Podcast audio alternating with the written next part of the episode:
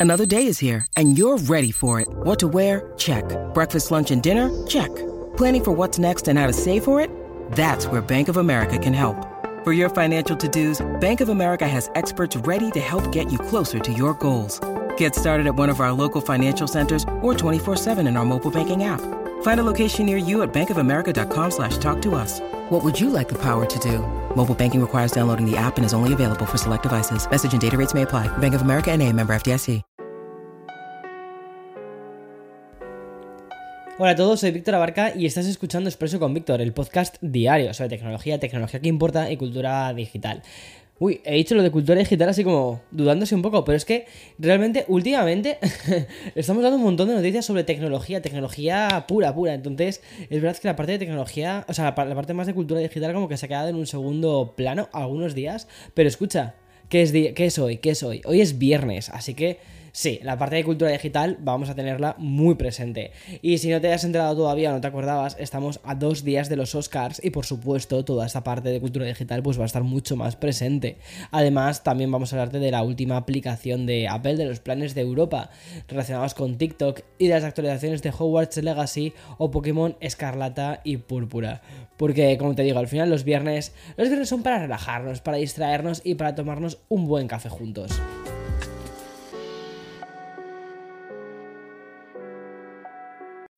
When you need mealtime inspiration, it's worth shopping Kroger, where you'll find over 30,000 mouthwatering choices that excite your inner foodie. And no matter what tasty choice you make, you'll enjoy our everyday low prices, plus extra ways to save, like digital coupons worth over $600 each week. You can also save up to $1 off per gallon at the pump with fuel points. More savings and more inspiring flavors make shopping Kroger worth it every time. Kroger, fresh for everyone. Fuel restrictions apply. Hoy hemos amanecido con una misma noticia en dos lugares, en dos sites muy parecidos, ¿vale? Tanto Money Control como Platformer están confirmando algo que ya te comenté hace un par de meses. Y es que Mark Zuckerberg estaría diseñando su propia plataforma de Twitter. Según la información, en Meta se encuentran en las primeras etapas del desarrollo de una aplicación con el nombre en código que lo llaman P92, la cual produciría o permitiría, mejor dicho, a los, a los usuarios publicar actualizaciones basadas en texto y además admitir el protocolo de redes sociales de Mastodon llamado ActivityPub. ¿Quién veía este movimiento? Pues nosotros lo vimos hace dos meses. solo digo eso. Y es que esta aplicación descentralizada de Meta ya habría sido confirmada por la propia compañía. En la publicación de Platformer, o Platformer, recogen las siguientes declaraciones de un portavoz de la empresa de Mark Zuckerberg. Y dice así: dice, estamos explorando una red social descentralizada e independiente para compartir actualizaciones de texto. Creemos que existe la oportunidad, bien vista esa oportunidad, de crear un espacio separado donde los creadores y las figuras públicas puedan compartir actualizaciones oportunas sobre sus intereses. Es muy posible que este Twitter de Meta se acabe lanzando de forma descentralizada y eso significaría que los, los usuarios podríamos configurar nuestros propios servidores, muy al rollo Discord casi, y establecer sus propias reglas para la moderación de este contenido. Meta habrían añadido una lista de características que quiere que tenga la aplicación, incluyendo enlaces que se pueden tocar para sea, con publicaciones de vista previa de otras cosas, imágenes y también vídeos que se puedan compartir, así como una cosa que nos recuerda mucho a Twitter, o a lo mejor dicho a la antigua Twitter, las insignias de verificación. Aunque no se sabe si la compañía también cobrará, como la nueva Twitter, una tarifa por estas verificaciones. Por otra parte, también se añade que Instagram sería la puerta de entrada a esta especie de Twitter diseñado por Meta. Al final, si te fijas, toda la estrategia de Meta últimamente pasa por Instagram, es muy interesante. Es decir, para acceder a esta futura aplicación, pues lo haríamos a través de nuestra cuenta de Instagram. De esta manera, Meta se asegura un flujo masivo de usuarios a esta nueva plataforma cuando salga. Y en el lado del usuario, pues podríamos importar nuestros contactos, la información de la bio, la foto de perfil y quizás también las personas a las que seguimos.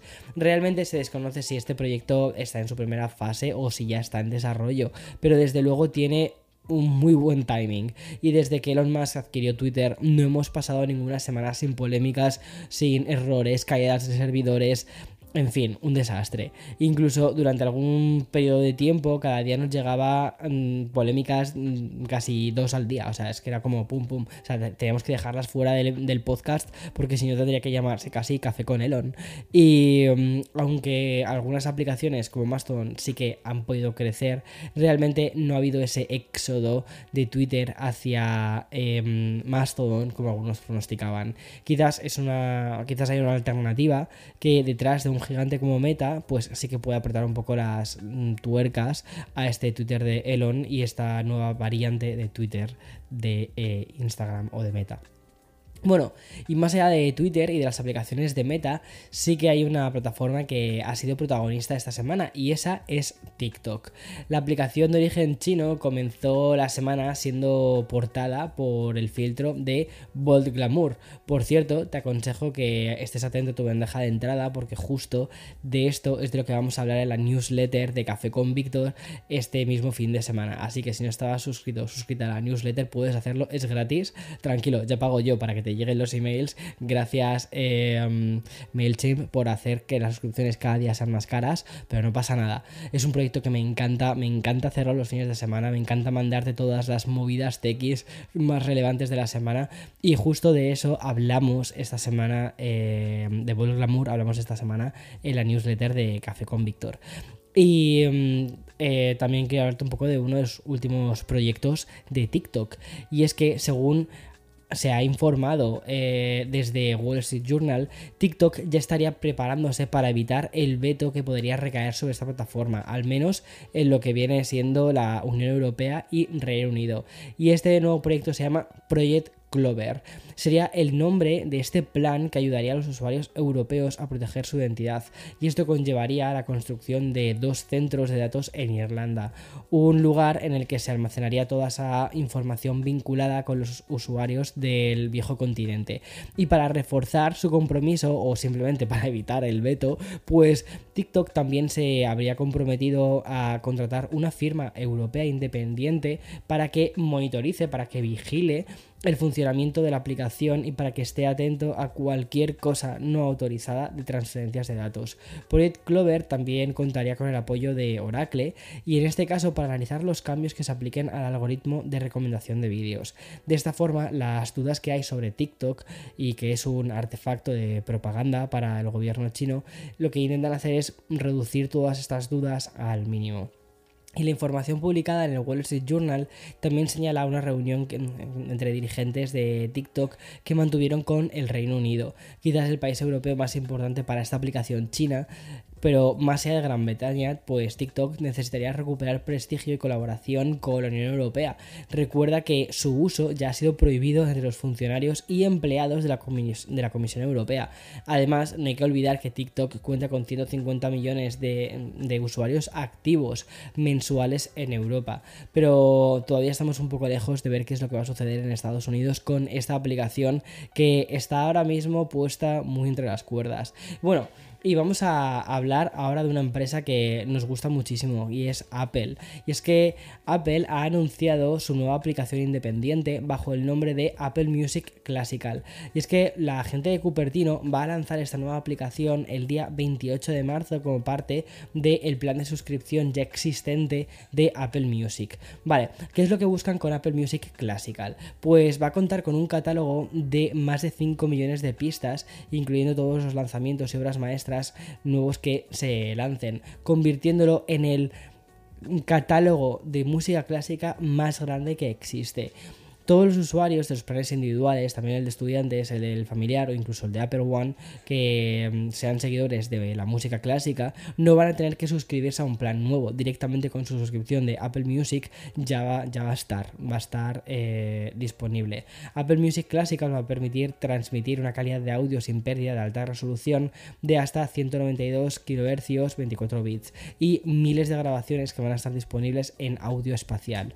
Además, la aplicación ofrecerá contenido eh, escrito como biografías de compositores, descripciones de obras clave y guías de inmersión profunda. Apple también ha rediseñado la función de búsqueda de la aplicación específicamente para consultas de música clásica y ofrecerá más de 700 listas de reproducción seleccionadas.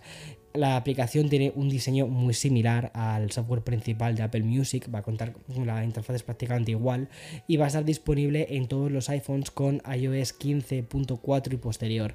Y va a haber una, una, versión de la aplicación para Android que llegará pronto, según, indicado, según han indicado desde Apple, pero que todavía no hay una fecha concreta. ¿Tiene esto o no tiene esto sentido? Pues sinceramente yo creo que tiene muchísimo sentido. ¿Por qué? Porque em, al final la gente que escucha música clásica, cuando se va a la, pestaña de novedades o de éxitos, lo que se termina encontrando es la última canción de Rosalía y de Bad Bunny y quizás pues no es tanto de su agrado, o sea, es un público completamente opuesto. Entonces me parece muy interesante que hayan decidido hacer una aplicación separada, sobre todo para, bueno, pues para tener ahí su espacio, su hueco. Digo, oye, cuando quieran pues perrear un rato escuchando la fama de Rosalía, pues que se pueden ir a la aplicación de Apple Music y seguir ahí. Y cuando quieran ahí tener su momento chill leyendo y con sus movidas, pues pueden irse a Apple Music Classical y además que el precio eh, está dentro de la suscripción principal. A mí me parece sinceramente un movimiento maestro, sobre todo en una semana en la que veíamos que Spotify se estaba tiktokizando y justo en Apple lo que están haciendo es otra cosa completamente diferente. Me parece un movimiento maestro, sinceramente, con esto. Bueno, y vamos a irnos al bloque dedicado más a la cultura, a la cultura digital. Vamos a empezar con la industria de los videojuegos y lo vamos a hacer uniendo dos de mis palabras favoritas, que son Nintendo Switch y Pokémon. Y es que Nintendo ha anunciado que va a lanzar una nueva actualización para corregir el error que afectaba a los usuarios de Pokémon Escarlata y Púrpura. Mi pregunta es, cuál de ellos, porque es que hay un montón de errores en este juego. El error al que se refieren es el que hacía que los fans eh, de este título atrapasen un huevo en lugar de nuevas formas de paradojas y jugaban eh, a las incursiones y no, había, no habían actualizado a la versión 1.2.0 del juego. Esta actualización se va a estrenar en abril del 2023, aunque aún no se ha especificado cuándo va a ser la fecha exacta. Además de corregir este error, la actualización también va a solucionar otros problemas que hayan surgido en el título. Pues nada, que vayan preparándose, porque tienen unos cuantos. Nintendo también ha confirmado que se va a repetir el evento de Terra Incursiones sin el error em, que. sin estos errores, ¿vale? Que, que hemos tenido en el futuro. Sin embargo, todavía no se sabe si esta nueva actualización arreglará el otro error eh, reportado relacionado con la conexión que hay entre el juego y Pokémon Go. Y de una actualización para una saga que ya sabes que me gusta muchísimo, pero que quizás no ha salido demasiado bien, a, otro, a otra actualización que la verdad es que la saga ya de por sí ha salido muy bien, que es la saga de Harry Potter, más en concreto el título de Hogwarts Legacy. Y bien, Hogwarts Legacy es el último videojuego inspirado en el mundo de Harry Potter y que expande su universo. Ha lanzado una nueva actualización bastante grande, la cual corrige una gran cantidad de errores menores en misiones y problemas gráficos, y también mejoras de estabilidad. Este parche es el más grande que se ha publicado hasta la fecha. Los usuarios pueden descargar esta actualización que va a estar disponible tanto para PlayStation 5 como las últimas Xbox y tiene un peso aproximado de 80 y 60, 80 eh, y 77 gigabytes respectivamente, aunque no hay confirmación sobre el tamaño de la actualización para PC. Se espera que sea algo similar. Y aunque esta actualización es la misma para todas las plataformas, es posible que sí que encuentres errores em, corregidos específicamente en cada una de ellas. No sé, me parece, me parece curioso, pero entre las mejoras así más destacadas se encuentra, como te decía, ¿no? La, la, correcciones de errores, pero entre ellas los fallos de colisión con las escobas, mejoras en las animaciones faciales de los personajes, muy necesario, también soporte para pantallas ultra anchas y también mejoras en el, en el ray tracing. Eso sí, es un update que no incluye nuevo contenido, así que no te hagas ilusiones. Y vamos ahora con una mala noticia porque Warner Bros. ha anunciado un nuevo retraso de Suicide eh, Squad Kill the Justice League.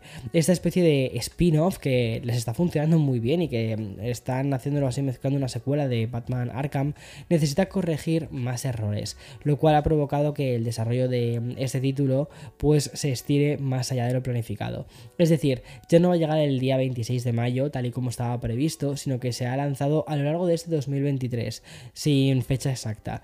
Desde Bloomberg informan que que estos cambios no van a cambiar muchos elementos básicos del juego que van a llevarlo a, o sea, que, lo llevarían a hacer una reacción violenta de la gente y mm, que recibió en el evento de PlayStation Plus, eh, perdón, en el evento de PlayStation en febrero cuando se presentó, los fans criticaron tanto el requisito en línea del juego como los elementos cosméticos adquiribles. Y mm, Suicide Squad Kill the Justice League se presenta como un shooter multijugador donde hay un grupo de villanos y estos van a estar a cargo de tener la Liga de la Justicia que ha caído bajo el hechizo del supervillano Brainiac. Los usuarios van a poder cambiar entre los cuatro personajes jugables que son Harley Quinn, Deadshot, Capitán Boomerang y King Shark en medio de la acción.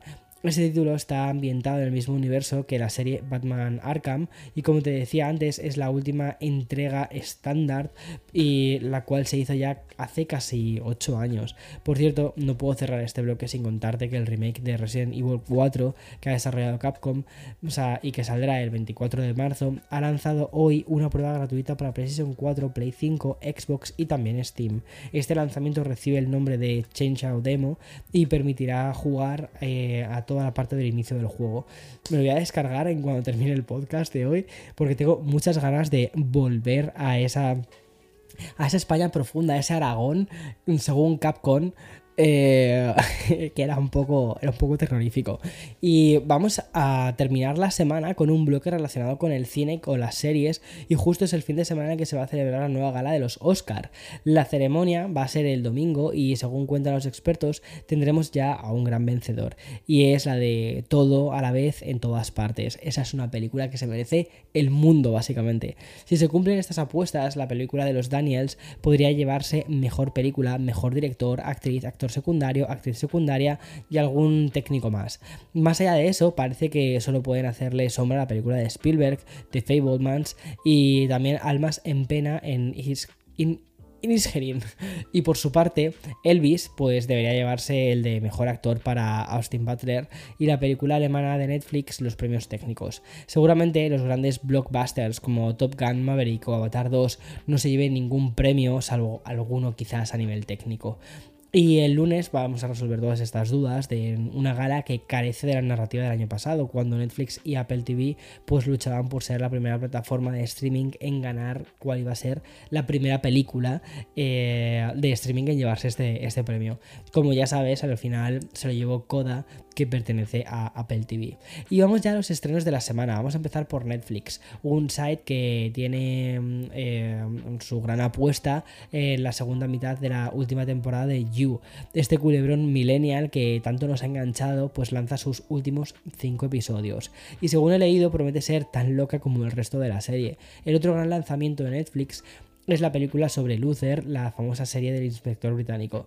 En HBO Max, plataforma que podría cambiar su nombre por Max cuando se confirme la fusión con Discovery, pues estrena esta semana una nueva temporada de Riverdale, la serie adolescente basada en el cómic. Y también tendremos Rain Dogs, como ha sido titulada en castellano, se llama eh, Desubicadas, mucho más fácil de leer, y se trata de un nuevo drama británico que ha sido referenciada por la crítica como una serie punk. Y ya por último tenemos el estreno de la segunda temporada de la serie remake Perry Manson. Mientras que en Apple TV solo encuentro el estreno de un documental sobre el Real Madrid, pues Disney Plus destaca por estrenar la quinta temporada de una de las series de más culto que hay en la actualidad, que es mm, Better Things.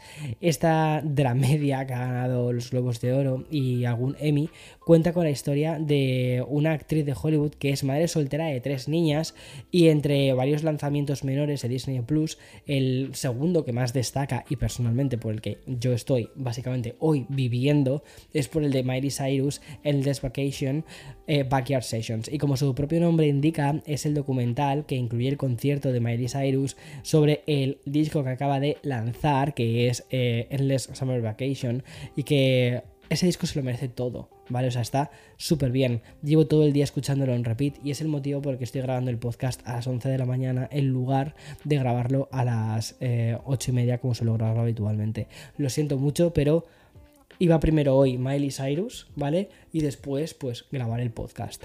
Y mm, ya que Amazon Prime no trae nada interesante, quizás es el momento de incluir en este repaso algunos de los títulos como los de Sky Showtime, que ha sido lanzado en muchísimos países.